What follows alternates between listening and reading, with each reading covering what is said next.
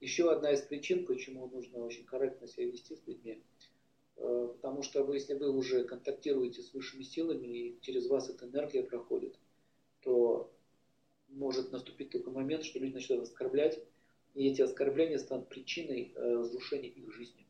Потому что тот, кто оскорбляет человека, который посвятил свою энергию, свою жизнь Богу, если кто-то его оскорбляет, у них начинаются большие проблемы.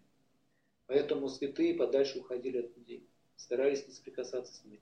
Не потому, что они такие вот злые, такие, вот, такие жадные, не хотели делиться с ними. Просто это опасно для них.